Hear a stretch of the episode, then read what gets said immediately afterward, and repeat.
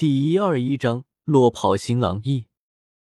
这一天，红雪正在写字，桃花一边磨墨一边对红雪说：“今儿个听皇上跟前的陆公公说，莫丞相主动求了钦差一职，到洛河一带去放款赈灾。”红雪一边提着毛笔、顿笔、运笔、提笔，一边说：“是要找个人去盯着那帮官员。”免得朝廷拨下去的赈灾银子都被那些个贪官给掏空了，灾民太可怜了，确实需要一个钦差好好的去做做赈灾的事情。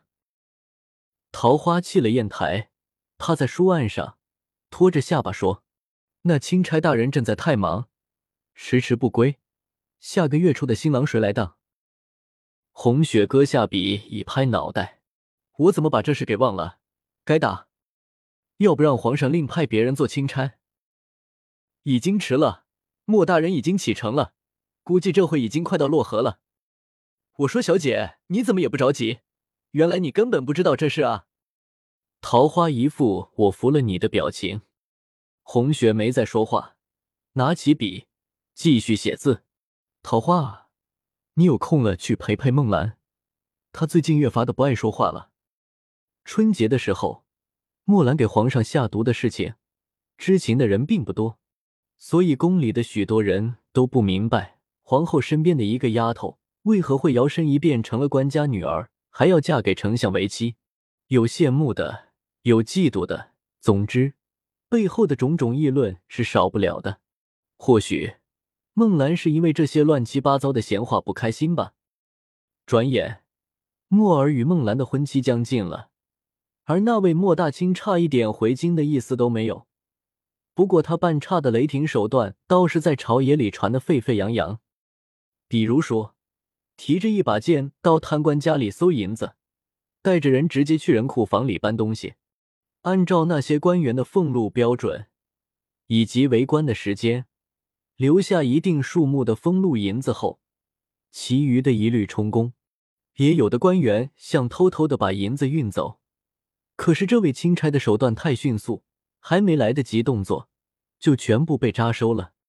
赫连月墨虽然年纪轻，可是，在官场上也待了一年了。当上钦差之前，已经对各地的官员有些了解，更是对官场上的潜规则比较熟悉。如今因为不满意皇上的赐婚，心里一股闷死没有地方撒，刚好借着赈灾的好好的撒撒气。可怜了那些地方官员，赔了银子，还有可能官位不保，整日里提心吊胆。洛河一带常年发生水患，眼见着下一个汛期又要来了。赫连月末上奏说要修河堤，没等皇上批准，便大张旗鼓的召集当地百姓修了起来，大有不修完河堤绝不回京的意思。灾民们自从莫钦差到来后，有了饭吃，有了衣裳穿。有了地方住，无不感恩戴德的。这次一听说要修河堤，纷纷响应。只要河堤修得足够牢固，以后就再也不会受灾了。一时之间，洛河水灾一带修河堤的热情很是高涨。皇宫里，勤政殿上，皇帝啪的扔了本奏折到案上。这个钦差也太狂妄了，私自任免官员就算了，还藐视圣旨。真是要反了天了！红雪拿起那个奏折看了一遍，才知道是莫钦差上的折子。折子里写了灾民的种种困苦，另外表了一番修河堤的决心，却绝口不提大婚的事情。皇上的御笔赐婚，他居然都不放在眼里，难怪皇上要如此生气。红雪一阵叹息，心想：这个墨儿太倔强了。有些事情，逃避根本就不是办法。就算是皇上答应了延后婚期，可是孟兰也不会答应啊，因为孟兰已经有了身孕了。唉，本来是一片好心，如何就办不成好事呢？真是愁死人了。古代的人极看重女人的名节，若是真要等到河堤修完了再回京，只怕那时孟兰的肚子都大了，还怎么上花轿啊？皇上也是一阵后悔，当初一提到要去赈灾的事情，那些人害怕得罪人，推三阻四，没一个人愿意去。当时木儿主动请求去赈灾，朕想也没想就答应了，谁知道会成了现在这样。现在除了他，朕还真的找不出第二个人把这个河堤继续修下去了。真是让他回来不是，不回来也不是，真是不让人省心。红雪不忍见皇上犯愁，安慰说：“这些事情让臣妾来操心就好了。皇上还是国事为重吧。我这会就去看看孟兰。”说完，就出了勤政殿，往孟兰的小院子里走去。你说什么？你不嫁？红雪有些不相信自己的耳朵。